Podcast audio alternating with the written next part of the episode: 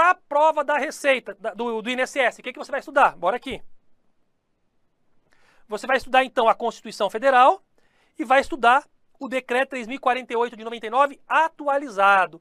Você encontra ele lá no site do Planalto. É só jogar no Google ali, Decreto 3048 de 99, coloca Planalto, que você vai receber gratuitamente ali no site do Planalto esse decreto atualizadíssimo. E o nosso material também está todinho atualizado para vocês. Temos essa instrução normativa do INSS número 77 de 2015, que sofreu várias atualizações, né? E está atualizada atualmente para tratar de benefícios. E a instrução normativa da Receita Federal 971 de 2009 também sofreu atualizações aí até recentemente também, que trata de custeio. Não recomendo, pessoal, não recomendo que vocês estudem para a prova do INSS, a não ser que venha previsto no edital, mas acho muito pouco provável, estas instruções normativas. Por quê? Porque elas são gigantes e contêm muitos detalhes técnico-operacionais que vocês vão utilizar como servidores depois que entrarem no INSS. Então, quando você entra no INSS, é que você vai usar essa instrução normativa aqui de cima, 77 de 2015 do INSS. Quando você entrar na Receita Federal, é que você vai usar essa instrução normativa 971 de 2009. Quando você uh, entrar no órgão, você vai precisar dessas instruções normativas para que você possa, então, exercer a sua atividade detalhadamente com precisão. Só que o nível de detalhamento é tão grande, tão grande, que elas são gigantes. É muito complicado você se preparar para a prova com todos os detalhes dessas instruções normativas. Então, em regra, historicamente, elas não são cobradas na prova. O que a prova cobra é a Constituição, as leis e principalmente o que está mais atualizado hoje, o decreto 3048 de 99, com a atualização do 10410 de 2020.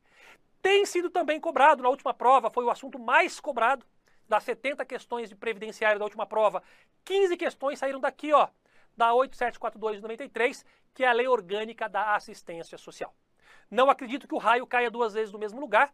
Não acredito que teremos tantas questões de loas no próximo concurso como tivemos no último, mas de qualquer forma algumas certamente teremos. Então volta para a tela. Então também, né, temos aqui a lei 8742 de 93, que é a lei orgânica da assistência social, com o seu re decreto regulamentador, que, decre que regulamenta o benefício de prestação continuada. Beleza? Pois bem, então, pessoal, isto posto, isto posto, temos aqui a base legislativa principal de onde você tirará os seus estudos. É claro que nós aqui no nosso material, nós já destrinchamos toda essa legislação, esquematizamos toda essa legislação, já colocamos toda, toda ela traduzida para vocês no material, dividido por tópico, por assunto, com esclarecimentos no PDF, na videoaula, enfim. É claro que é muito mais fácil estudar pelo material. Mas depois que você tiver com o material todo estudado, eu recomendo que você leia também a legislação, né, principalmente o decreto, a Constituição né, e a Lei Orgânica da Assistência Social, para é sempre importante ter um estudo dessa lei seca, né? o texto literal da lei, quando você já é conhecedor e domina todo o conteúdo do material, já resolveu muitas questões, já fez as revisões. Quando você está dominando tudo, sempre é bom dar uma passada, se houver tempo, pela legislação literal, que ela acaba te ajudando também a responder perguntas na prova. Fechado, pessoal? Eu estou acompanhando aqui o chat, se quiserem falar comigo, eu vou dando aula, mas vou lendo o chat também e a gente vai trocando aí estas figurinhas. Beleza? Bom, antes de iniciarmos a aula, trazendo algumas informações estatísticas sobre este concurso do INSS, sobre essa matéria de direito previdenciário para o concurso do INSS, com base na incidência de cobrança. Vamos para a tela. Olha só o que, que nós temos aqui.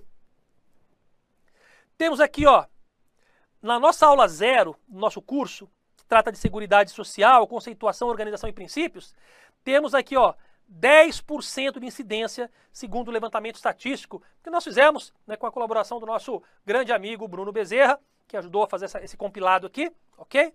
Uh, aula número 1, um, que trata de filiação, inscrição, segurados obrigatórios, segurados facultativos, enfim, 12% de incidência nas últimas provas.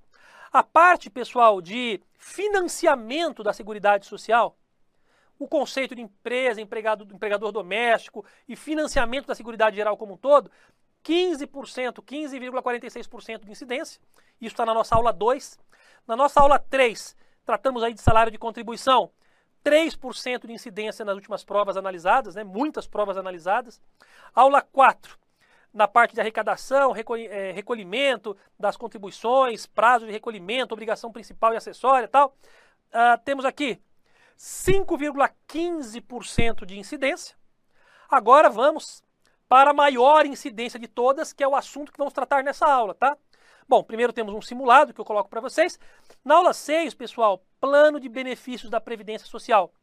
Esse plano de benefícios, que compreende esse bloco mais o bloco de baixo aqui, ó, tá?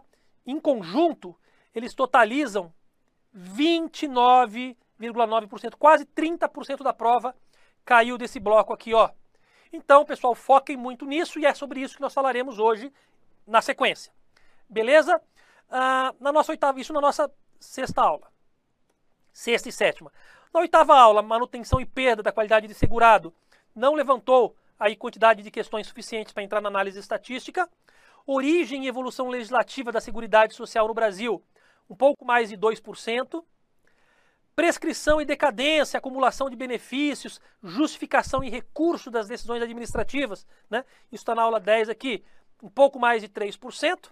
Na aula 11 tratamos de crime contra a Seguridade Social, um pouco mais de 2% de incidência. Na aula 12, a parte de legislação previdenciária, conteúdo, fontes, autonomia, vigência, hierarquia, interpretação e integração, um pouco mais de 4%, e LOAS, ó, Lei Orgânica da Assistência Social, mais de 12% de incidência, tá certo? Depois eu coloco aqui um outro simulado, uma revisão geral, um simulado final e LOAS diagramada para vocês, eu coloco de brinde lá. Pois bem, vem comigo. Só passei rapidamente, pessoal, para que vocês tenham uma ideia do que é mais importante e relevante em cada uma das aulas do nosso curso. Vejam que o que nós temos de mais importante aqui é praticamente a parte de benefícios, né? LOAS também é importante. E temos também com uma, uma grande importância a parte de financiamento da Seguridade Social, a parte de Seguridade Social como um todo e também de segurados, ok? Mas o principal, vocês podem perceber, ó, 30% da prova tem caído aqui na área, na parte de benefícios, tá ok? Isso para técnico e para analista. Para analista é, é similar. Vamos dar uma olhadinha, vem comigo. Olha aqui a parte de analista, pessoal. A parte de seguridade social foram 20%, quase 21%.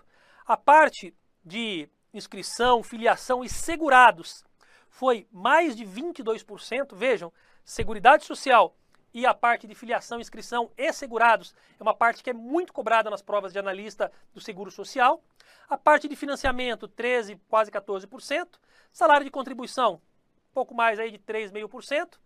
Não teve cobrança nas provas analisadas de analista a parte de arrecadação e recolhimento das contribuições previdenciárias. Temos aqui Claro que não poderia deixar de ser a parte mais importante, sempre ela, benefícios, né? Benefícios do regime geral de previdência social, né? Com quase mais de 27, quase 28%. Aí tivemos uma pequena cobrança na parte de manutenção e perda, origem e evolução legislativa no Brasil também, uma cobrança discreta, prescrição e decadência, acumulação, justificação e recurso, uma cobrança discreta para analista bem discreta a cobrança de crimes contra a Seguridade Social, quase 2% sobre legislação previdenciária e quase 5% sobre a lei orgânica da assistência social. Vem comigo, olha só. Bom, como esta aula ficará disponível, eu estou passando rapidamente pela estatística para não tomar tempo de vocês, porque vocês poderão voltar nela depois e ler com calma, avaliar com calma. Eu só estou dando um panorama geral de forma bem objetiva, bem rápida, tá? Porque o foco é demorar mais no conteúdo, passando mais rapidamente por essa primeira parte formal. Bom, tanto para técnico quanto para analista, o que, que, vocês perceberam? As partes mais cobradas, basicamente, né, disparado, benefícios do regime geral de previdência. Depois a parte de segurados e seguridade social também são assuntos bem cobrados. Então vocês, claro, devem dar bastante ênfase para estes assuntos no estudo de vocês. Devem dar ênfase para tudo, mas só que mais ênfase ainda, mais energia despendida com esses assuntos que são os mais cobrados. Fechou? Bora lá então? Então, pessoal, Nós vamos falar agora, vamos entrar aqui na, no primeiro assunto desta primeira aula da primeira turma estratégica INSS. E eu dividi, como eu tenho duas aulas disponíveis para passar para vocês, assuntos mais relevantes, obviamente eu escolhi benefícios previdenciários, que é o assunto mais importante. Metade dos benefícios eu falarei nesta aula, metade dos benefícios na próxima aula, tá bom?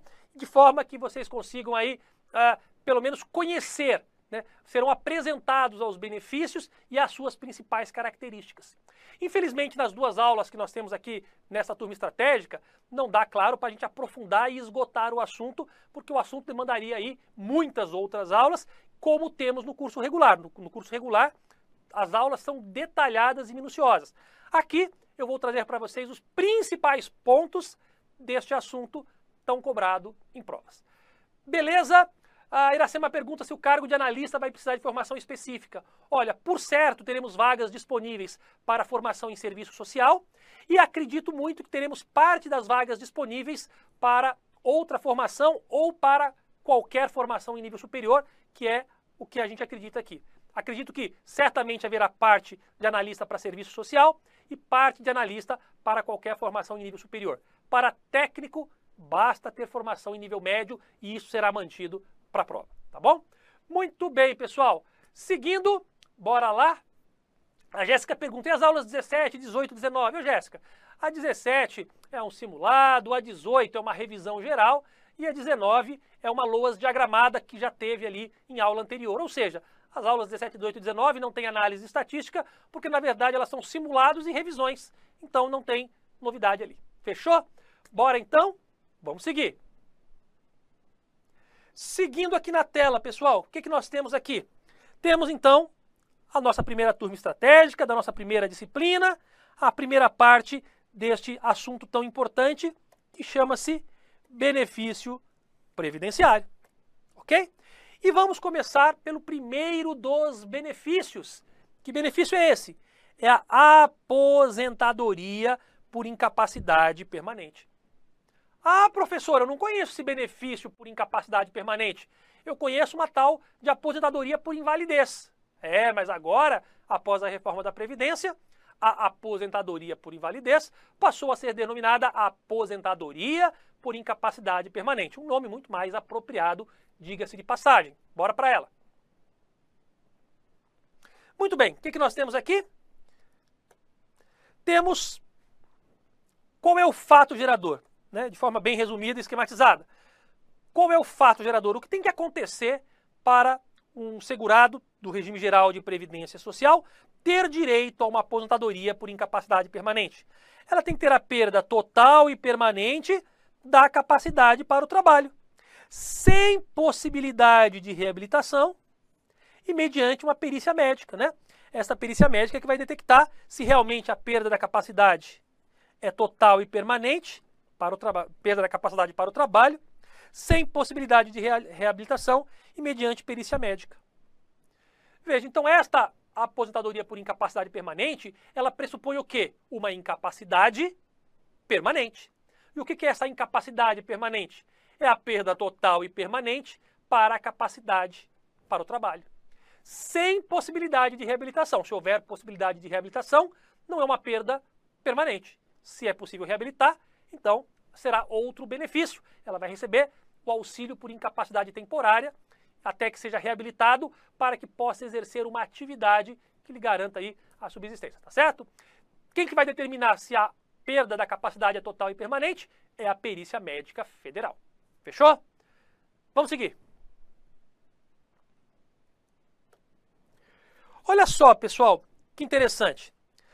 A legislação previdenciária, ela afirma que será indevido, né, indevida no caso, a aposentadoria por incapacidade permanente nessa situação. Olha só, não será devido a aposentadoria por incapacidade permanente ao segurado que se filiar ao regime geral de previdência, se ele já for portador da doença ou já for portador da lesão que ele invocar para a causa do benefício.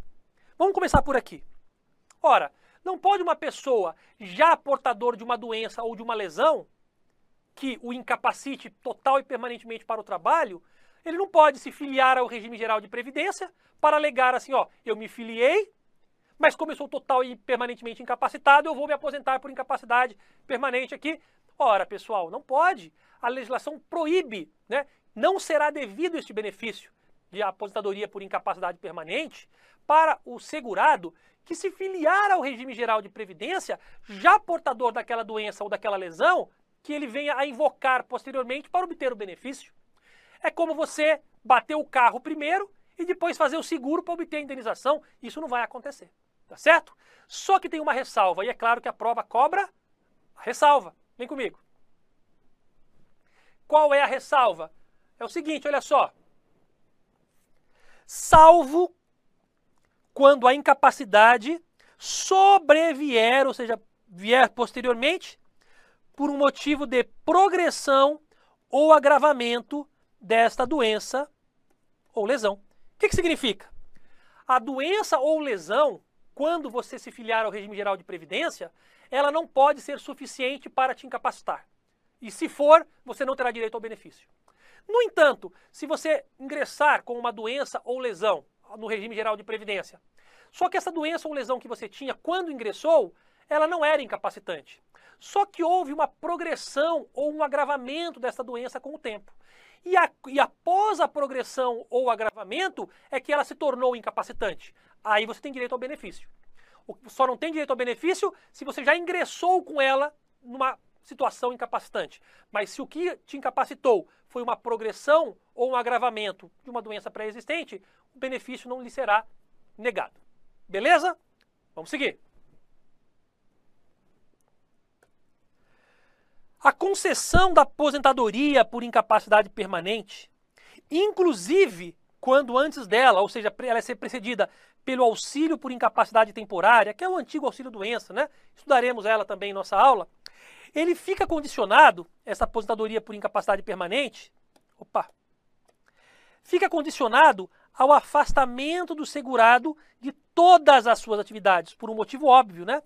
Qual seja, Ora, se ele afirma que ele é, está total e permanentemente incapacitado para o exercício de atividade né, profissional, para o trabalho, é claro que ele tem que se afastar de todos os trabalhos, porque se ele continuar exercendo alguns dos trabalhos que ele exercia, ou qualquer outro novo trabalho, significa que ele tem condições de trabalho, portanto não tem direito à aposentadoria por incapacidade permanente.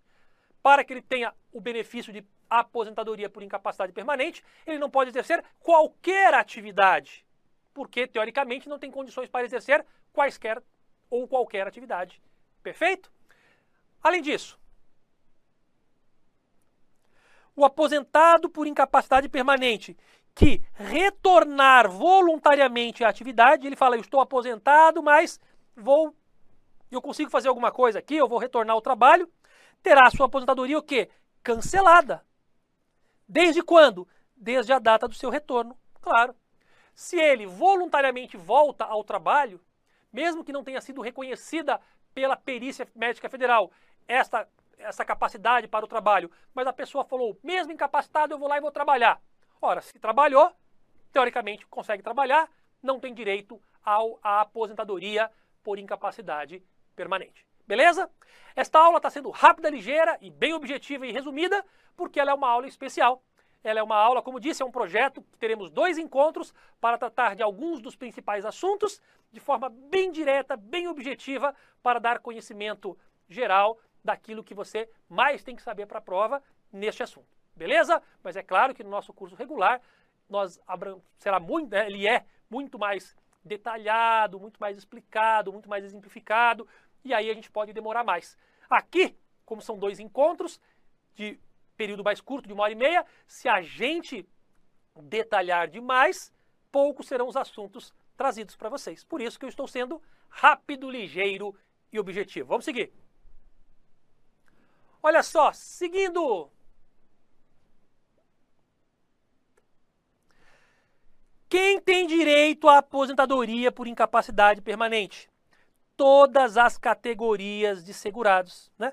Todas as categorias de segurados segurado o empregado, o empregado doméstico, o trabalhador avulso, o segurado especial, o contribuinte individual e o facultativo, ó. O empregado, o empregado doméstico, o trabalhador avulso, o segurado especial, o contribuinte individual e o segurado facultativo.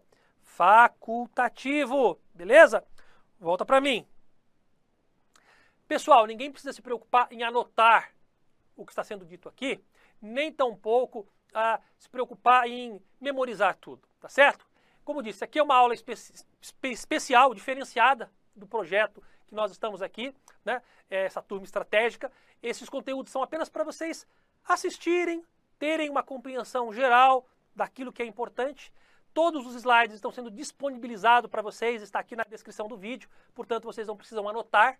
É só para que vocês tenham uma uh, um primeiro contato com a matéria, quem ainda não teve, ou que revisem os principais pontos, quem já teve este contato.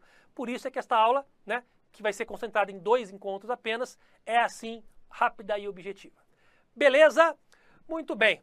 Professor, quando terá aula de questões? As aulas de questões já estão aí montadas, né? Só estou aguardando a liberação da agenda para eu liberar para vocês a agenda e teremos um curso completo de questões. Teremos um curso também de temas específicos, teremos alguns temas específicos, né, importantes para complementar aí o nosso curso. Todos terão acesso a, esse, a essas aulas ao vivo e gratuitamente, beleza? Vamos seguir. Olha só. Bora lá. Qual que é a carência deste benefício? Qual que é a carência da aposentadoria por incapacidade permanente? Ora, regra geral, são 12 contribuições mensais para se ter direito a esta aposentadoria por incapacidade permanente. 12 contribuições. No entanto, temos três casos aqui em que a carência é zero. Zero, zero e zero. Quando que não há carência? Né? O que é carência, professor? é o número mínimo de contribuições necessárias para que o segurado possa ter direito àquele benefício junto ao INSS, tá ok? Um dos tipos de segurados, o segurado especial, não conta-se em contribuições, mas sim em efetiva atividade agropecuária ou pesqueira, tá? Isso é um detalhe que vocês vão aprender ali junto com o segurado especial. Mas por hora, o que, que vocês têm que saber? Regra geral, 12 contribuições mensais é a carência para esta aposentadoria por incapacidade permanente. No entanto, não haverá carência alguma em três casos. Quais sejam? Bora aqui. Quando a incapacidade decorrer de acidente de qualquer natureza ou causa. De qualquer natureza ou causa. Não é só acidente do trabalho, ou trabalhando, ou relacionado com o trabalho, nada disso. Pode ser, por exemplo, você está jogando futebol, se machucou, você estava tomando banho, caiu, bateu a cabeça, teve um problema que te incapacitou permanentemente para o trabalho, estava viajando de férias, aconteceu alguma coisa que te incapacitou, não tem problema. Se, problema tem, né? Mas na verdade não vai é, exigir qualquer carência. Não tem que ser acidente do trabalho. Acidente de qualquer natureza ou causa, se ele ocorrer logo no primeiro, segundo, terceiro mês em que você estiver afiliado ao regime geral, lhe dará direito normalmente ao benefício, porque não se exige os 12 meses, as 12 contribuições, para quem sofrer um acidente de qualquer natureza ou causa. Vamos para o segundo caso. Em caso de doença profissional ou doença do trabalho, ora, se for uma doença, né, além dos acidentes, sejam do trabalho ou não, se for uma doença, no caso de doença, tem que ser relacionado ao trabalho, né, profissional ou trabalho, para que não tenha carência. E também não haverá carência para o segurado que, após filiar-se ao regime geral de previdência, for acometido de alguma doença ou afecção especificada em uma lista, pois é uma lista de doenças graves, né? É, elaborada pelo Ministério da Saúde e da Economia. Atualmente, a, esse ministério é o Ministério do Trabalho e Previdência, junto com o Ministério da Saúde, e atualizada a cada três anos. Então, vem para mim. Qual é a carência padrão deste benefício que estamos vendo aqui, ó? É, são 12 contribuições mensais. Quando que a carência cai para zero? Se for um acidente de qualquer natureza ou causa, doença profissional ou do trabalho, ou alguma daquelas doenças graves que são especificadas em uma lista elaborada em conjunto pelo Ministério, que hoje é o do Trabalho e Previdência, junto com o da Saúde, e atualizada a cada 3 anos. Se for um desses casos, carência zero. Caso contrário, 12 contribuições para ter direito ao benefício. Vamos seguir? Bora lá.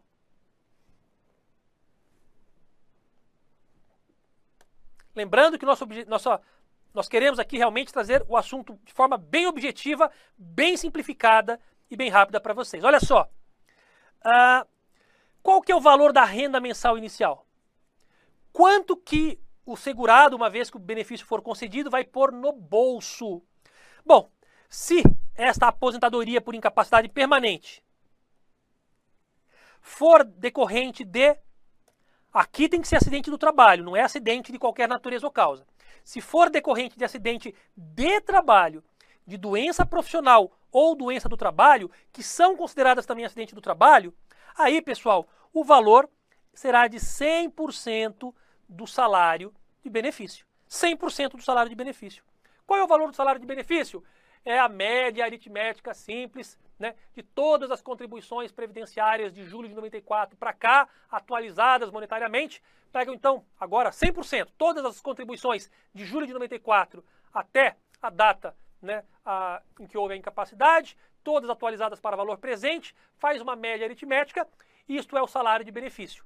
Se foi um acidente de qualquer natureza ou causa, doença profissional ou do trabalho, receberá 100% do salário de benefício.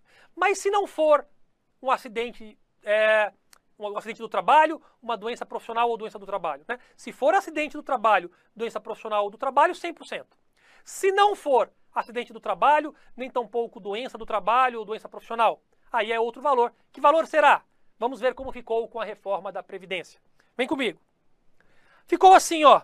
Em não sendo acidente do trabalho, doença profissional ou do trabalho, o valor do benefício será 60% do salário de benefício, não mais 100%, mas apenas 60%, somadas com mais 2% do salário de benefício para cada grupo de 12 contribuições, ou seja, para cada ano de contribuição que exceda, que exceda, ou seja, que vá além de 20 anos de contribuição, se for homem, ou de 15 anos de contribuição, se for mulher. Como assim, professor? Vem comigo.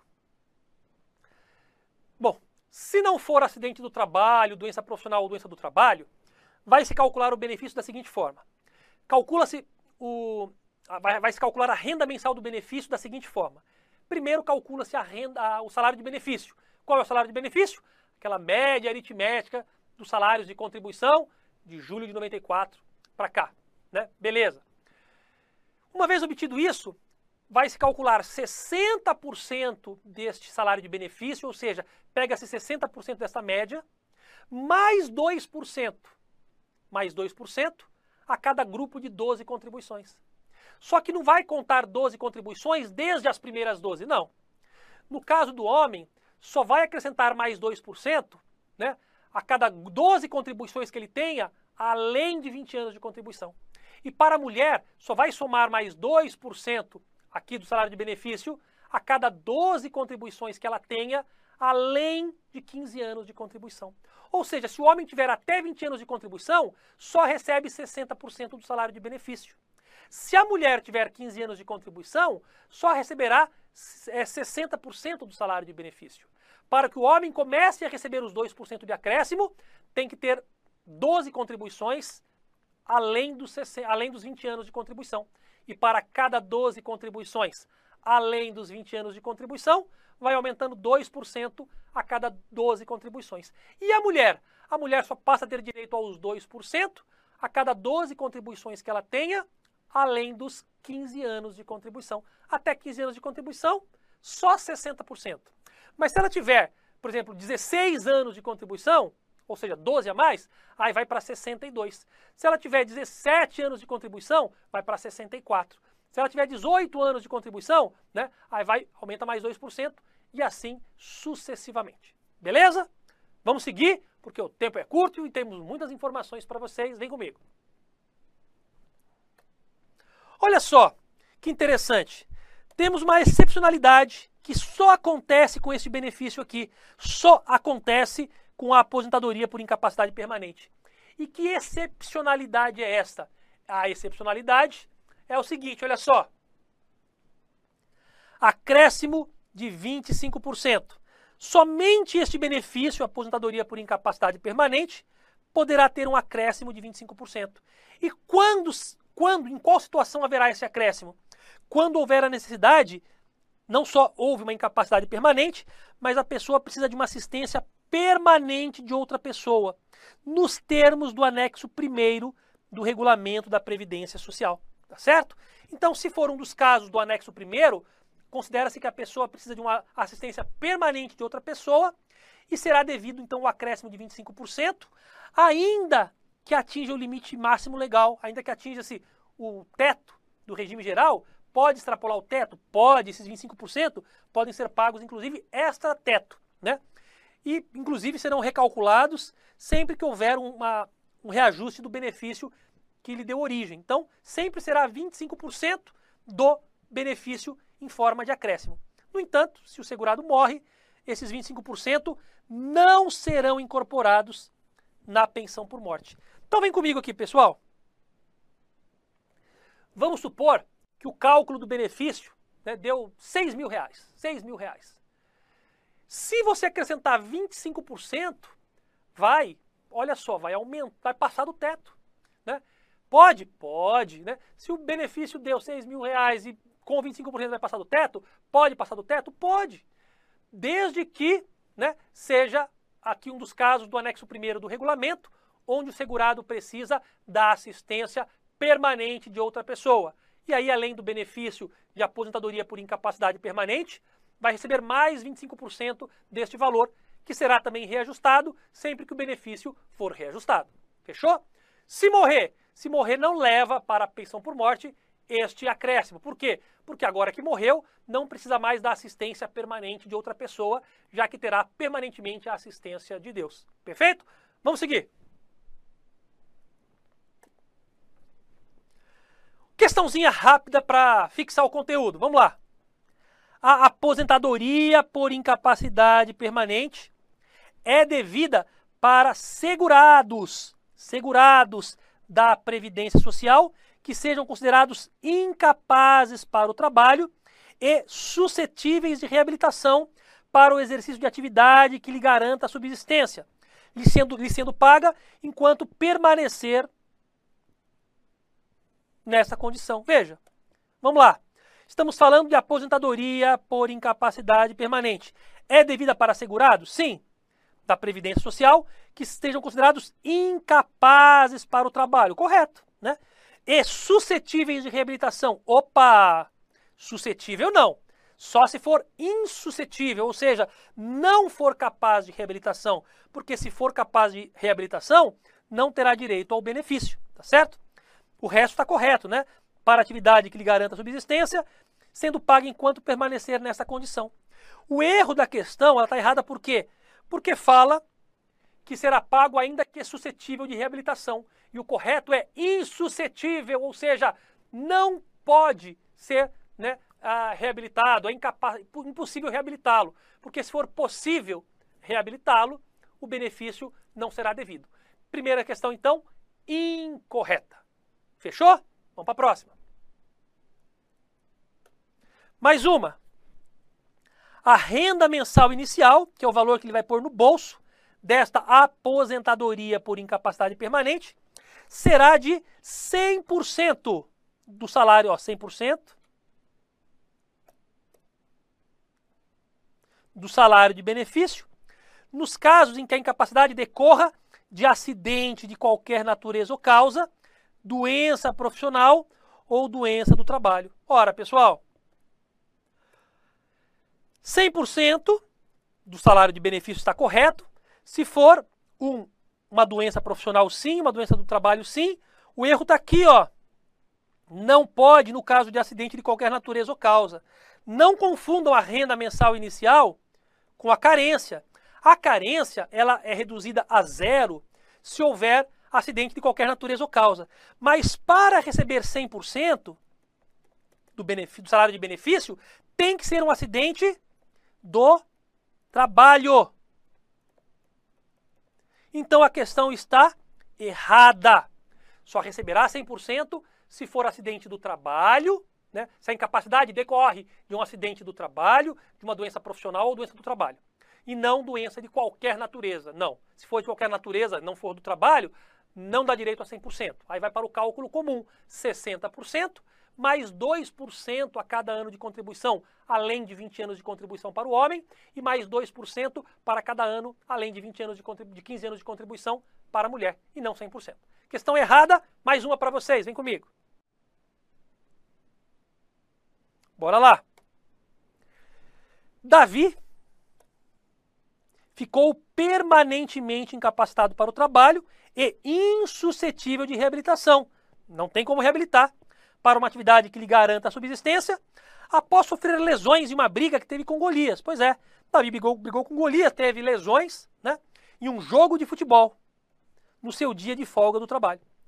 Quando o fato ocorreu, Davi era assegurado do regime geral, cumpria a carência para a aposentadoria por incapacidade permanente e possuía já 24 anos de contribuição. 24 anos de contribuição. Aí vem a pergunta: o valor da renda mensal inicial desta aposentadoria por incapacidade permanente de Davi será 68% do seu salário de contribuição. Isso é verdade ou mentira? Veja, ele tem 24 anos de contribuição, ou seja, ele tem 20 anos de contribuição mais 4. Tá certo? Vamos lá. Foi acidente do trabalho? Não. Foi um acidente jogando futebol. Então temos que calcular 60% mais 2% para cada ano de contribuição que supere 20. Quantos anos de contribuição superaram 20? 4. Ora, se 4 anos superaram 20, porque foram 24 anos de contribuição, cada ano que supere 20, no caso 4, acrescenta-se 2% aos 60. Então ele tem 60 garantido e mais 2% pelo primeiro, segundo, terceiro e quarto ano que superou os 20. Ora, 4 anos a mais do que os 20 vezes 2 são 8. 60% que ele já tem direito e mais os 8% que ele conseguiu, porque ele tem 4 anos além dos 20. 4 vezes 2% ao ano são 8%. 60% mais 8%, 68%. Questão correta. Beleza? Aí, ó, todos vocês acertando aí no chat. Beleza pura. Vamos voltar para a tela. Então a questão está correta, pessoal. Esta está correta. Beleza? Vamos agora tratar de aposentadoria programada. Bom, eu trouxe para vocês alguns pontos, né, não todos, evidentemente, mas alguns pontos da aposentadoria por incapacidade permanente. Agora eu vou trazer para vocês as novidades da reforma da Previdência, né? Há algumas informações importantes sobre a aposentadoria programada. Pois é, é a nova aposentadoria que agora envolve tempo de contribuição e idade concomitantemente, que nos trouxe a reforma da Previdência. Vamos conhecer a aposentadoria programada? Seu fato gerador, qual é a idade, qual é o tempo de contribuição, como é que calcula a renda mensal inicial? Vem comigo. Lembrando que esta aula é rápida, objetiva, trazendo apenas alguns dos principais pontos para vocês, uma vez que nós teremos apenas dois encontros comigo neste projeto, para que eu apresente a estatística de cobrança como já foi feita e também o, o como este assunto pode ser cobrado para vocês na sua prova, focado no tema mais cobrado em provas anteriores, que são os benefícios do RGPS. Por isso, não estranhe se a aula estiver rápida e ligeira, pois o objetivo é objetividade trazendo o conteúdo para que vocês sejam apresentados a eles. Não precisam copiar nada, porque os slides estão disponíveis para vocês aqui né, na descrição do vídeo. Então eu trago alguns pontos bem objetivos para a sua revisão. E a aula ficará disponível para você assisti-la depois também mais tranquilamente. Vamos voltar? Segue comigo. Bora lá, pessoal! Vamos seguir.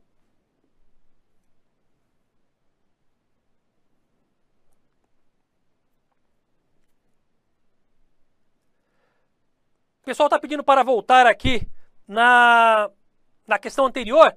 É verdade, pessoal. Na verdade, foi um erro de digitação aqui, tá? Uh, não é 68% do seu salário de contribuição. O pessoal tem razão. Tem razão, tá? Aqui foi erro de digitação. 68%, a questão originalmente é, elaborada, 68% do seu salário de benefício. Perfeito, salário de benefício. Então, com o texto que está aqui na questão, ela fica errada, viu, pessoal? Para que estivesse certo, ela teria que ser 68% do salário de benefício. Volta para mim. Muito bem observado, então fica aqui essa oportunidade, né? A questão, ela foi, ela é conceitualmente, ela foi elaborada para ser salário de benefício, houve o erro para salário de contribuição, não tem problema. Vamos trabalhar como está. Se for 68% do salário de contribuição, não, 68% do salário de benefício. Qual a diferença? Salário de contribuição é uma coisa, é a base de cálculo da contribuição. Salário de benefício é outra coisa, é aquela média aritmética né, das contribuições de julho de 94 para cá, atualizadas. Portanto, pessoal, 68% do salário de benefício é para que a questão esteja correta.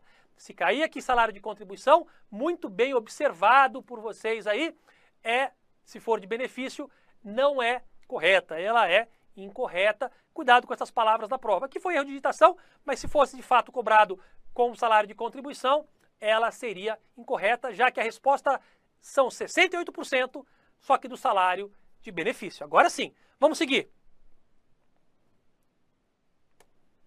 Vamos falar agora de aposentadoria programada. Vamos lá. Seguindo aqui, pessoal aposentadoria programada. Qual é o fato gerador? Fato gerador hoje da aposentadoria programada é um conjunto formado por idade e tempo de contribuição. Não basta ter apenas a idade, tem que ter idade e também tem que ter tempo de contribuição. Idade e tempo de contribuição, beleza? Olha só, qual que é a idade para o homem se aposentar hoje? 65 anos de idade. Mas somente a idade não basta. Além dos 65 anos de idade, ele tem que ter também 20 anos de contribuição, ok? O homem. Vou marcar aqui em, em amarelo para vocês. E a mulher? A mulher, 62 anos de idade, 62 anos de idade, mas não basta apenas os 62 anos de idade tem que ter também, também, 15 anos de contribuição. Então, homem, 65 anos e de idade e 20 de contribuição, mulher, 62 anos de idade e 15 de contribuição. Aplicável para quem? Para quem se filiar ao regime geral de previdência após a entrada em vigor da emenda constitucional 103 de 2019. Então gravem, pessoal, não basta ter só a idade, não basta ter só o tempo de contribuição, né? Agora, para os novos filiados pós-reforma da Previdência, como será cobrado na sua prova, eles exigem homem 65 anos de idade mais 20 de contribuição, também, né? e mulher 62 anos de idade com 15 anos de contribuição. Fechou? Bora para a tela. Vamos lá, seguindo.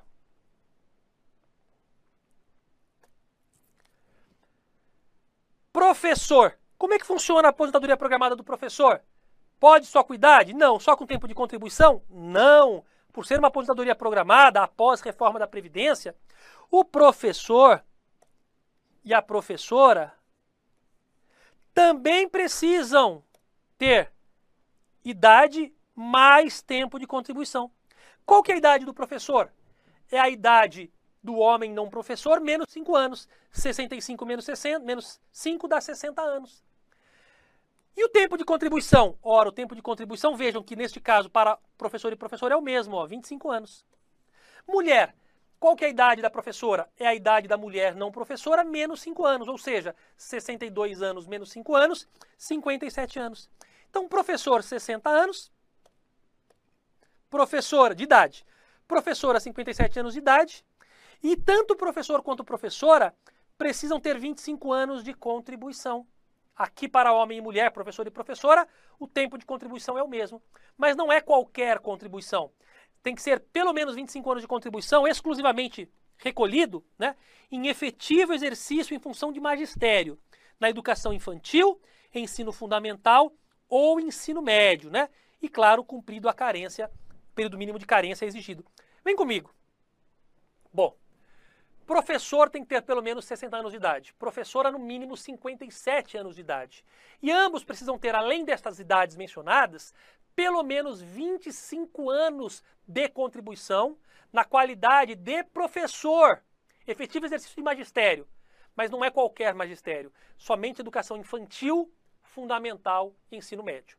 Se for ensino superior ou qualquer outro tipo de, de professor, vai cair na regra normal de homem e mulher.